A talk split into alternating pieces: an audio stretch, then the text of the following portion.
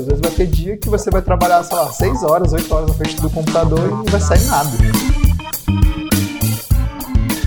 E um outro ponto de alerta aí é, é não levar essa lógica para o ambiente remoto. Assim. Esse overlap, esse combinado entre os times, eu acredito que ele é muito mais importante do que essa outra parte Olá, tá começando mais uma edição do Officeless Talks. Eu sou Renato Contaifer e toda semana tô aqui com a galera do Officeless trocando ideias sobre os desafios do trabalho remoto. E hoje a gente vai falar sobre a jornada de trabalho. As pessoas cumprem uma carga horária, precisam bater o ponto virtualmente, como saber se as pessoas estão trabalhando de fato? Tô aqui na roda hoje com o Flávio Lugero, Renato Carvalho e o Rafael Torales do Officeless, falando um pouco sobre como funciona essa rotina. E aí, Flávio, é possível controlar a jornada de trabalho do profissional que trabalha remotamente? Cara, a palavra controle aí já não, já não bate muito bem, né? Com controlar o tempo, controlar a jornada. Eu acho que você tem que entrar muito mais num drive de ter consciência ali se a pessoa está disponível ou não para o trabalho e, obviamente, sair do controle. Então, o que a gente faz é ter mecanismos ali, ter rituais para a pessoa se mostrar disponível então, se você está num chat, por exemplo, você pode avisar o grupo que você chegou, e se você vai sair, você pode avisar o grupo que você saiu. Então, são muito mais mecanismos horizontais ali entre o time, né, combinados, para checar se aquela pessoa está disponível ou não. Né? Então, eu tiraria facilmente a palavra controle aí da jornada.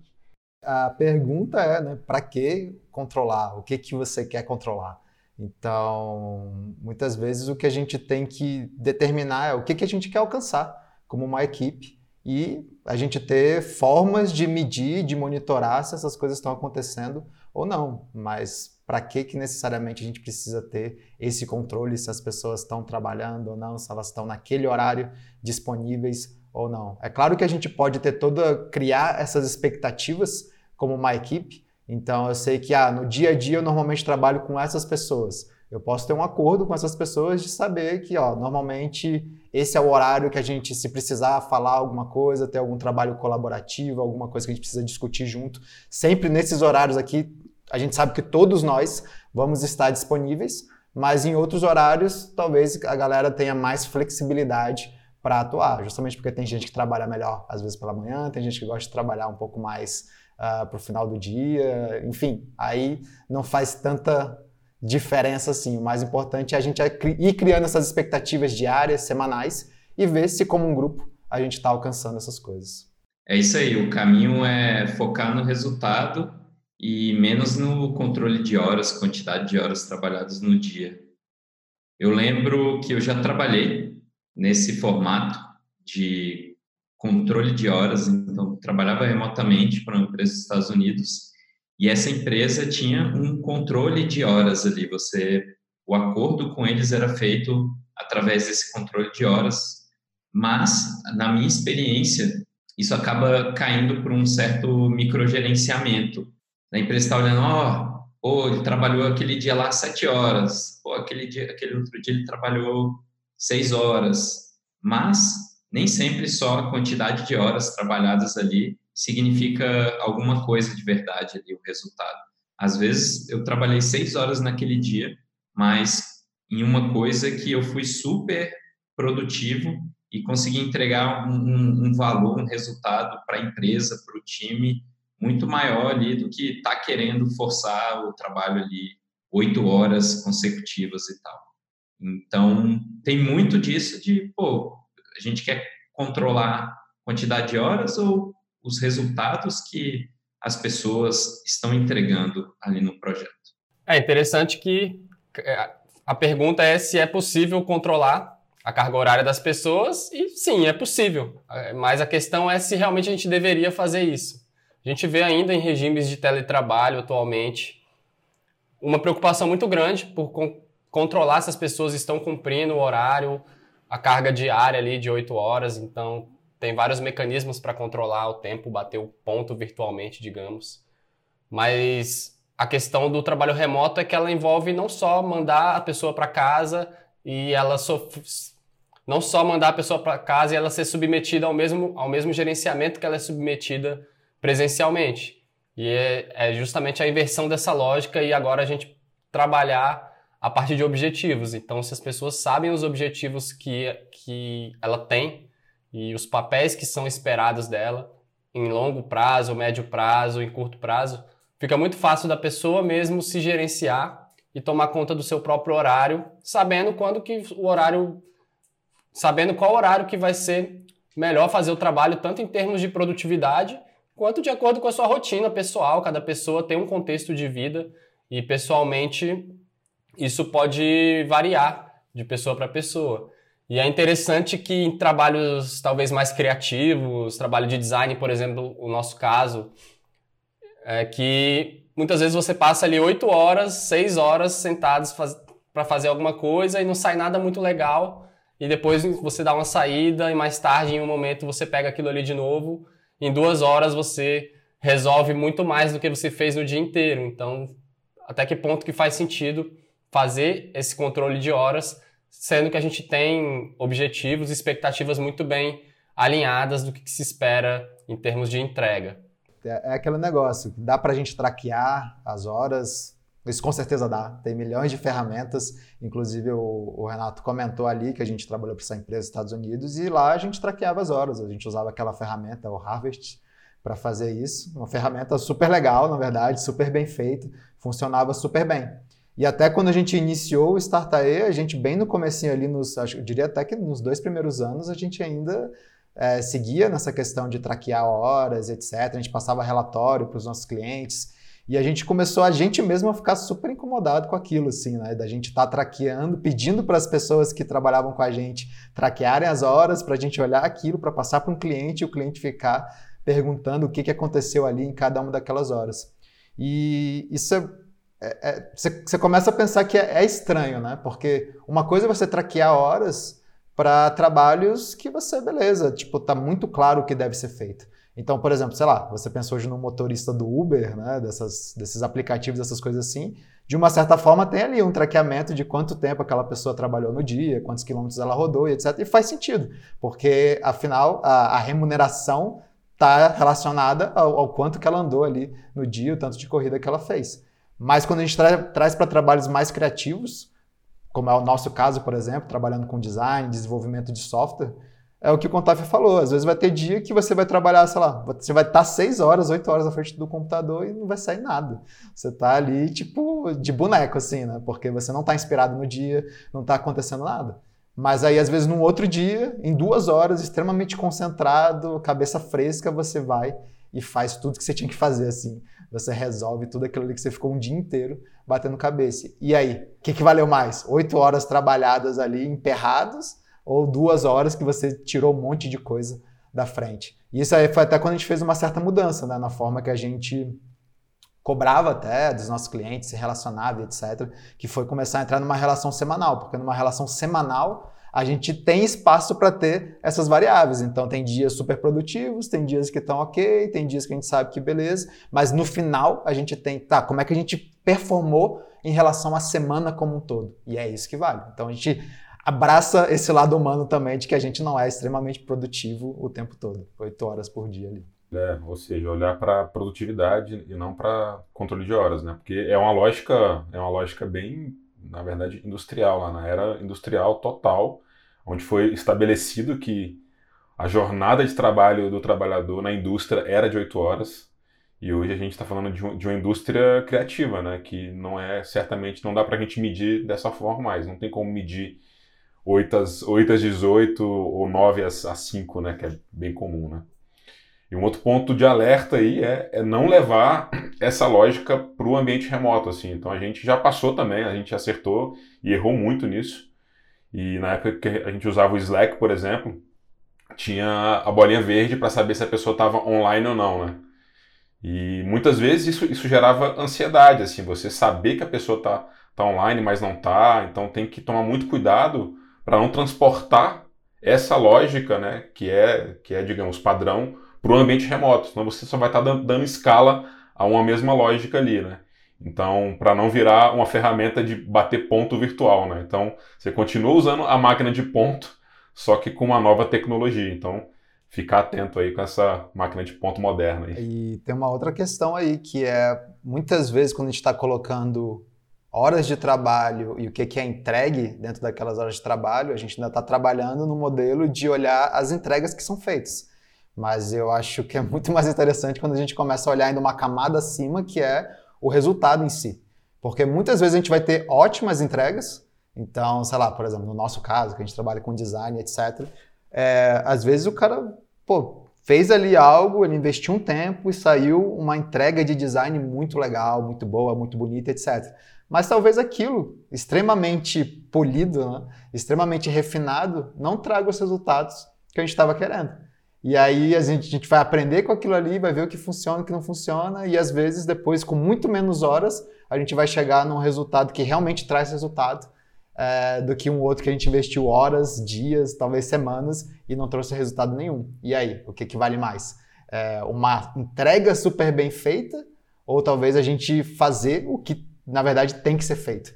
Então, às vezes tem isso, né? Da gente achar que, pô, não, a gente está entregando ali, a gente fez uma ótima entrega, a gente investiu um tempo nisso, mas às vezes você está investindo um grande tempo em algo que nem deveria ser feito, na real. Então, começar a olhar mais para os resultados, onde a gente quer chegar também, é, eu acho que acaba sendo um diálogo muito mais interessante e muito mais maduro, na real, do que ficar falando de, ah, você chegou atrasado, ah, você não estava online tal hora. Cara, chegou no final da semana, a gente alcançou isso, não alcançou isso, no final do trimestre a gente está indo, a gente está se movendo como um grupo, ou não, tem alguém puxando esse time para trás, está é, todo mundo uh, abraçando a causa. Eu acho que é muito mais isso que a gente tem que tá avaliando aí. Ninguém precisa mais de babá, né, velho? Para com isso. Chega de babá. Se você precisa ficar de babá com as pessoas, você contratou errado. O fato de trabalhar por objetivos, e, e muitas vezes esses objetivos são distribuídos, como no nosso caso, na nossa empresa, isso é, é dividido por áreas, cada área ali tem os seus próprios objetivos, os seus próprios as suas próprias tarefas, as suas próprias rotinas. É possível que cada dentro de cada time cria-se um alinhamento ali, um combinado próprio, em que a rotina, às vezes dentro da mesma empresa, diferentes times têm rotinas diárias e cargas diferentes. Tudo dentro de combinados que as pessoas fazem ali para o melhor funcionamento. Então, o que a gente costuma fazer bastante é estipular esse, esse overlap de X horas ali por dia, onde a gente sabe que todo mundo vai estar tá online para a gente poder fazer uma reunião, para a gente poder fazer uma videoconferência, saber que a gente vai ter as pessoas disponíveis para destravar alguma coisa e fora desses horários acaba sendo bem livre para as pessoas poderem também ter esse controle maior da rotina delas e trabalhar na hora em que fizer mais sentido, em que vai ser alcançada uma produtividade melhor. Exato, esse overlap, esse combinado entre os times, eu acredito que ele é muito mais importante do que essa outra parte de você estar tá querendo controlar todo mundo e encaixotar a rotina de todo mundo da mesma forma. Então, a gente tem um projeto aqui que tem uma pessoa que está morando na Alemanha hoje. Então, o time desse projeto fez todo um combinado ali de quando que eles vão se encontrar, como que eles vão fazer os encontros assíncronos e passar o que, que cada um está trabalhando, momentos de colaboração, essa, essa janela de algumas horas onde eles têm essa possibilidade de interagir ou fazer uma, uma ligação, fazer uma colaboração, mas no resto o, ele, esse time ele tem independência total do resto do, das outras equipes dentro da empresa. É, e talvez o, acho que assim, esse ponto das equipes autônomas, né, de ter squads ali por projeto e cada, cada squad determinar como é que é a sua jornada, como é que é a sua rotina, mas existe algo em comum entre elas, assim, existe é, alguns rituais que a gente faz aqui que ajudam nesse controle, nesse controle sutil, o controle bem horizontal, que são as stand-up meetings, né, que são reuniões diárias rápidas, de 10 minutos, 15 minutos, e uma, uma reunião em grupo no final da semana. Então, as pessoas sabem que, ela, que elas vão ter, que elas reservaram um horário para conversar todos os dias, na, naquele horário sagrado. Então, automaticamente a pessoa vai se, se comprometer a chegar nessa reunião e ter algo para mostrar, entendeu? Então, é diferente se ela trabalhou quatro, seis. O importante é, cara, você fez o, o que estava combinado de ontem para hoje, e na semana você fez o que estava previsto para essa semana. são, são rituais que a gente coloca para reduzir esse microgerenciamento mesmo entre os times, né? E não ficar fritando ali as pessoas e querer saber se a pessoa entrou tal hora ou saiu tal hora. É, o que eu queria trazer aqui é um ponto que eu vejo que é um medo comum dos líderes e natural e faz muito sentido. E eu confesso que eu também, como líder, muitas vezes tenho esse medo, que é aquela questão de tá, beleza. Se a gente não tá olhando para a hora, se a gente não tá olhando quantas horas aquela pessoa trabalhou, etc. A, a grande, talvez o grande receio fica tá, as pessoas elas estão investindo tempo suficiente para chegar em algo legal, algo que faça sentido, algo que vá nos trazer resultado? Ou será que a, a, partir do momento que a gente define algumas expectativas, algumas coisas assim, as pessoas elas param na primeira solução que vier? Né? Então, acho que muitas vezes a gente tem que entrar também nessa questão de, pô, beleza, eu acho que a gente está deixando mais livre, igual o Flávio acabou de falar, a gente tem encontros diários, onde a gente vai conversar sobre progresso, etc. Mas que horas que você vai fazer o seu progresso, isso é muito menos relevante para a gente. Né? Se você vai estar tá trabalhando de casa, do escritório, de um coworking, isso é menos relevante. Se você vai estar tá trabalhando de 4 às 10 da noite, de 5 da manhã a meio-dia, tudo isso é menos relevante. Mas a, a pergunta aqui é: beleza, a gente está investindo energia suficiente para chegar num resultado legal? É, e é aquilo, acho que principalmente também trabalhos criativos, não dá nunca para a gente parar numa primeira coisa que a gente chegou ali. Ah, cheguei nessa parte aqui, então beleza, opa, já fiz, era esse meu negócio, vou nessa, vou para a praia. Não necessariamente, né? porque a gente chegou numa opção e a gente vai explorando, vai explorando alternativas, vai fazendo isso, porque afinal, de novo, a gente quer alcançar um resultado. Então, muitas vezes, quando a gente para num primeiro, numa primeira entrega ali, alguma coisa assim, porque ah, era essa tarefa que foi delegada para mim, é lógico que não vai, não vai ser tão legal. E aí justamente entra, aí traz de volta essa conversa de resultados versus tarefas. Muitas vezes a gente está delegando coisas para as pessoas e aí falando, ó, oh, você tem que fazer isso, tem que fazer isso. Então a pessoa fica, ah, beleza, então se eu fizer isso, eu resolvi minha vida. Mas na verdade não. Você tem que fazer isso para a gente chegar num determinado resultado. E se você não fizer isso direito, com uma energia suficiente, dificilmente a gente vai atingir o resultado que a gente quer. E se a gente não atingir o resultado que a gente quer, pô, peraí, a gente vai ter que conversar sobre essa relação. Então, tipo, tem muitas coisas aí, mas é, eu acho que o maior medo, na verdade, é esse. É se as pessoas estão realmente engajadas ali. Se elas estão se dedicando, é, realmente abraçando é, o projeto e os resultados que a gente quer alcançar como uma equipe. A flexibilidade de horário ela é um voto de confiança, de certa forma. Então a gente tá, não está preocupado muito com os seus horários, a gente não está preocupado muito com as, o seu micro status ali, digamos, mas temos aqui compromissos combinados, responsabilidades e a gente falou também em um outro episódio sobre esse perfil de autorresponsabilidade que é tão importante para quem trabalha remotamente, que é uma maturidade profissional que muitas pessoas que tão acostumadas a trabalhar apenas sendo delegadas, às vezes podem ter dificuldade com isso. Às vezes ela tem tanta liberdade que não sabe como lidar com essa liberdade. Então você tem, uma, você tem ao mesmo tempo que você tem flexibilidade, você tem autonomia para fazer, encontrar soluções ali melhores para fazer esse trabalho acontecer. Então a gente sabe que quer chegar lá do outro lado do rio. Mas se a gente vai chegar construindo uma ponte ou nadando, isso está em aberto. Então, para algumas pessoas, isso ainda é uma dificuldade. Então, são habilidades novas que estão sendo trazidas junto a esses novos modelos de trabalho. A gente vê que os chamados millennials, aí, né, o pessoal mais novo no mercado, já para eles já é muito natural. E, inclusive, já é muito estranho ter essa carga de horário, essa carga horária diária engessada ali. E essas pessoas já estão mais adaptadas, já estão vindo já com essa mentalidade de trabalhar por objetivos, por projetos, por entregas e em prol de sair do outro lado de alguma forma. E essa autonomia tão falada que vem junto com, com essas novas regras do jogo é algo que também é aprendido. Muitas vezes as pessoas não têm isso por, por padrão ali, né? principalmente quem, quem vem de um outro modelo, ainda está adaptado às, regras, às antigas regras do jogo. São habilidades que podem ser treinadas, podem ser adquiridas, e aí da importância do papel dos líderes, né? de poder criar um ambiente onde as pessoas realmente participam daquilo que elas criam e dia após dia a gente está ali celebrando o que está saindo e encontrando sempre caminhos para conseguir os nossos objetivos da melhor forma. Então a liberdade, ela funciona porque isso é um voto de confiança. Então, a partir do momento que a gente estabelece essa relação de confiança, tem grande chance de o projeto dar certo. Tá, mas vocês estão me dizendo aí que não tem hora fixa, então a galera tem flexibilidade, mas e a hora extra? Como é que fica? Não sei. E o burnout? E o burnout?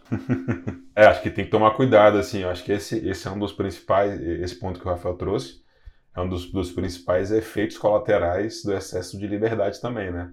Então a pessoa tem que ser capaz de se, se desligar também, né, do trabalho. Então, senão ela vai ficar o tempo todo levando, estendendo essa, essa jornada para casa, para os eventos sociais, né?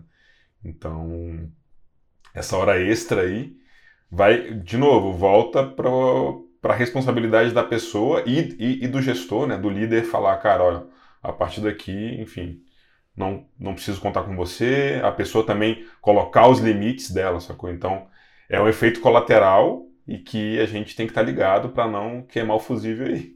Isso é interessante, né? Porque muitas vezes o medo é esse, de que a galera não vai trabalhar o suficiente. Sendo que o medo talvez deveria ser o outro, da galera trabalhar demais, da galera não conseguir se desligar justamente até pelo que a gente falou no último episódio de notificações etc. E é aquilo, a gente entender que vão ter pessoas trabalhando em muitos horários e é capaz que o, horário, o, o trabalho nunca pare. Então esteja o tempo todo tendo algum tipo de mensagem, algum tipo de movimento acontecendo nos projetos. E se você não, é, não se policiar para se desconectar disso, você vai ficar trabalhando, cara, você acordou trabalhando, dormiu trabalhando, tá no fim de semana trabalhando e etc. Então, é, também é o papel aí da gente, da pessoa conseguir se policiar, mas também de, da gente como líder dar esse, é, esse modelo, né, na verdade, a gente ser esse modelo, a gente dar o, o exemplo de que, cara, tá tudo bem desligar, tá tudo bem se desconectar, tá tudo bem terminar, porque é aquilo a liderança vai criando um pouco também essa cultura. Se é uma cultura workaholic, cara, vai ser workaholic, vamos trabalhar aí sem padrão. A gente fala muito de uma cultura healthaholic, né, que é justamente valorizando isso, valorizando o tempo para você dedicar à saúde, fazer um esporte, estar mais tempo com a família e etc. Então a gente precisa dar esse exemplo também e ficar lembrando a galera disso. A gente vê que alguém ali está às vezes não está se desconectando, a gente chega fala, cara, tá tudo bem, relaxa, relaxa, desconecta aí, para de seguir esse canal, não precisa, se acontecer alguma coisa, a gente vai te falar. Então também é, entra o nosso papel aí de mostrar que tá tudo bem.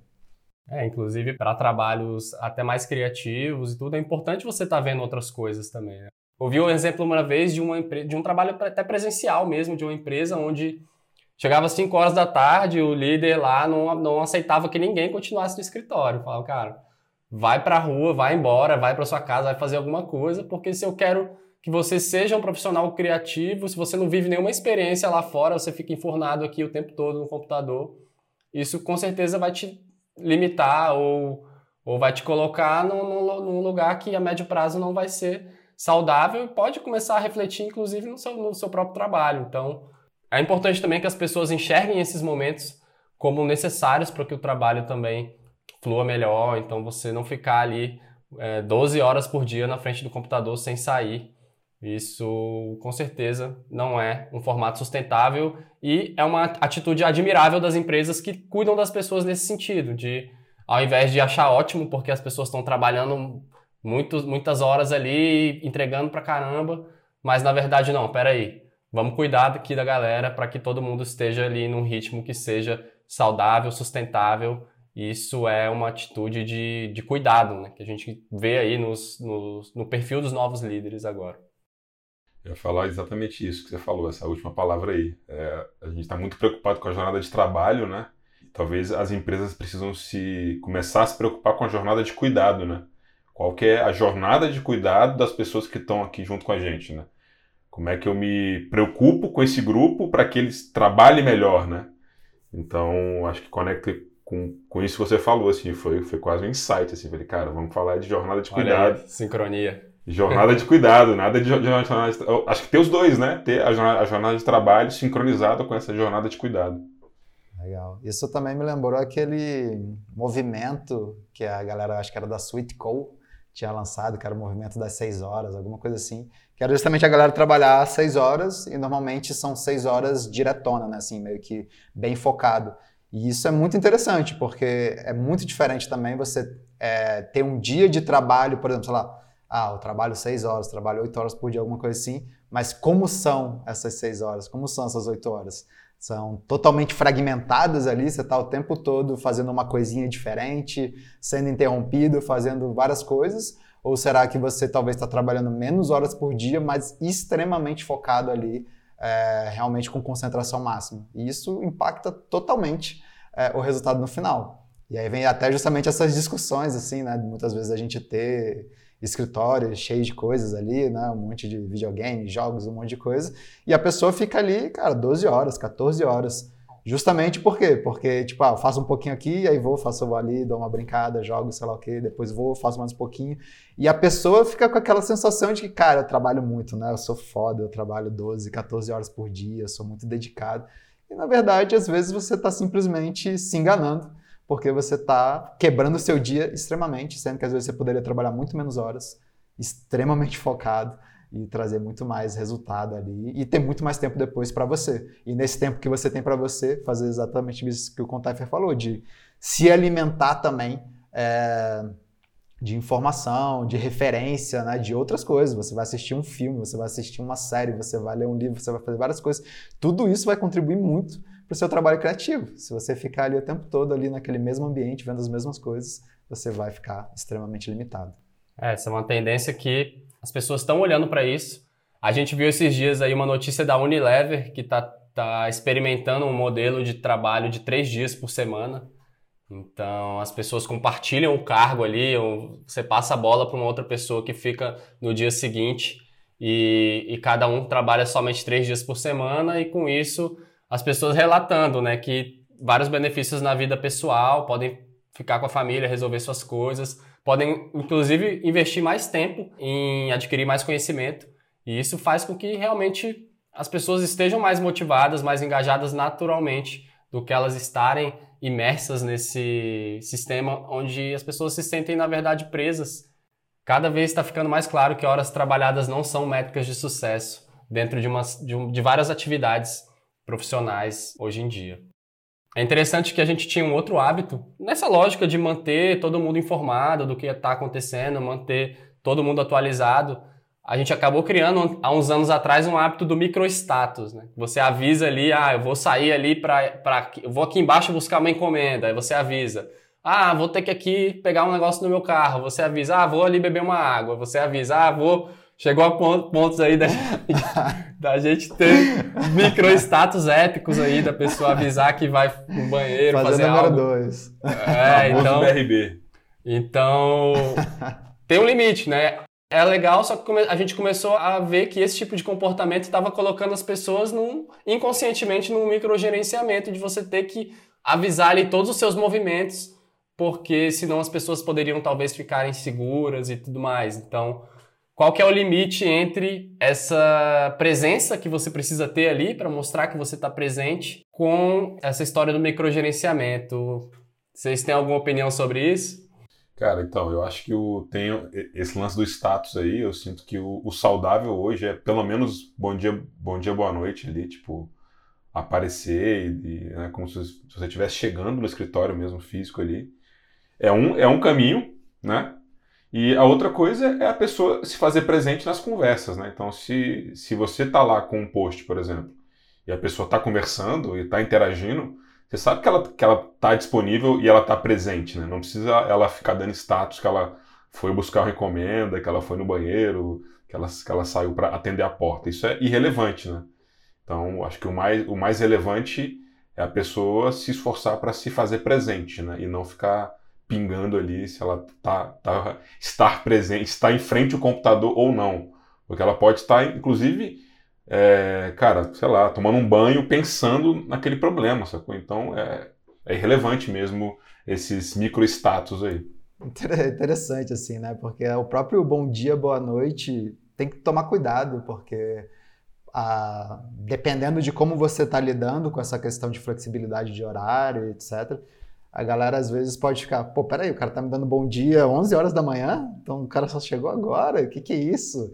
Então, e já ficar nessa situação de acabar sendo também um controle de jornada, é, meio que disfarçado ali. A gente falando, é, não, não, aqui não precisa bater ponto não, mas o cara deu bom dia 11 horas da manhã, então, pô, o cara chegou 11 horas da manhã. Verdade. Tem que verdade. ter é, esse entendimento aí. Por isso que eu acho muito legal quando a gente tem esses encontros diários num horário sagrado, mas aquele ali é o nosso compromisso do dia, o nosso compromisso como equipe de conversar sobre, de ver a evolução.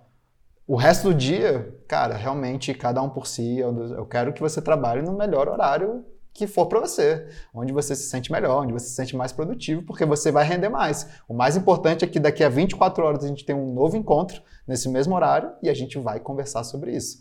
É, agora, se você entrou, ficou online ali 11 da manhã, isso é, é, é, muito menos relevante. Eu mesmo, por exemplo, eu gosto muito de sumir pela manhã, justamente porque é um horário extremamente produtivo para mim. E aí, se eu entro no Basecamp, vejo alguma mensagem, vejo alguma coisinha ali, já era. Pô, já, já, já, já quero responder, ou se eu não responder na hora, eu vou ficar pensando sobre aquilo. Então, às vezes, eu falo, cara, não vou nem abrir, não vou nem olhar o celular, não vou nem olhar o Basecamp para resolver o que eu tenho que resolver, aí depois eu olho. E aí, pô, então, porque eu não dei bom dia, eu não estou trabalhando? Não, na verdade, estou extremamente focado, é o horário mais focado no meu dia, mas eu não dei bom dia ali propositalmente para conseguir focar não ter outros tipos de distrações. É, tem que tomar cuidado, né? Para não ser uma, uma batida de ponto de entrada e de saída, né? Tipo, bom dia entra e o boa noite sai, né? Pode causar até um desconforto, né? De chegar alguém que dá o boa noite ali 10 horas da noite, você só trabalhou até às 6 e a pessoa tá dando boa noite 10 horas da noite, você, caramba, como é que, como é que as pessoas lidam com isso, né? De, de gerar um desconforto, de você saber que a pessoa que está junto com você no projeto está trabalhando até as 10 horas da noite e você está trabalhando até às seis, então é muito sutil, muito delicado realmente a interpretação desses status. Né? É, uma coisa que eu acho super válida é muitas vezes o BRB, né, que é o Be Right Back, quando a gente fala que é, não, vou dar uma saidinha e já volto. Isso é interessante porque, principalmente se você está colaborando com alguém ali num determinado momento. Então, sei lá, às vezes a gente está, cara, a gente quer soltar isso aqui agora, até o final da tarde a gente quer soltar esse negócio, é um, um comprometimento que a gente gerou. E aí, se alguma pessoa for sair durante aquele período, Pô, talvez porque a gente está aqui num, num, sei lá, num momento meio sprint da gente querer soltar aquilo até o final do dia, se aquela pessoa sair, aquilo pode impactar, porque eu às vezes vou precisar tirar uma duvidazinha com ela e ela não vai estar ali naquele momento. Então, nesses momentos assim, é legal ter esse, esse tipo de comunicação, de falar, não, ó, vou precisar dar uma saidinha ali e tal, mas daqui a pouco eu volto. Aí tudo bem. Mas em momentos em que a gente está num, digamos, num ciclo normal de, de desenvolvimento, de evolução, eu acho que é, o, o, mais importante é aquele compromisso que a gente tem no dia a dia e depois a gente tem essas expectativas de saber que ah, normalmente tal pessoa trabalha pela manhã e até tal hora, outra pessoa ali gosta de começar uma hora da tarde. Então eu lembro o Mário, por exemplo, né? ele tinha acabado de ter a filha lá, Ariel, e ele falou, cara, eu vou ficar um bom período aí sem nem entrar pela manhã. Mas ele entrava, sei lá, uma, duas da tarde e até oito, nove horas e tá tudo bem. Né? Tinha uma galera que já tinha trabalhado aí boa parte do dia quando ele começava a trabalhar. E tá tudo bem. Então, acho que é esse tipo de coisa aí que é mais legal. É um equilíbrio também entre isso, né? O que você colocar ou não. Na, na nossa época que a gente começou a brincar com esse... A gente começou a colocar esse micro-status para todo mundo e a gente começou de uma certa forma também com a brincadeira, usava emojis para contar o que ia ser feito. E começou um pouquinho com brincadeira, de leve, e aí foi aprofundando, foi isso que a gente falou. Depois estava microstatus para tudo. Isso é demais, é um exagero e acaba sendo desnecessário. Só que tem o, o contrário também, quando está todo mundo em silêncio, fica um vazio em nada assim. Marasmo. é, o marasmo e aí também isso pode acabar um pouco com essa coisa do, do dia a dia você interagir com as pessoas. Então tem o seu momento de foco, você está tra trabalhando, executando, às vezes pareando e fazendo algum trabalho com a, a sua equipe específica, e a gente tem um espaço onde tem todo mundo.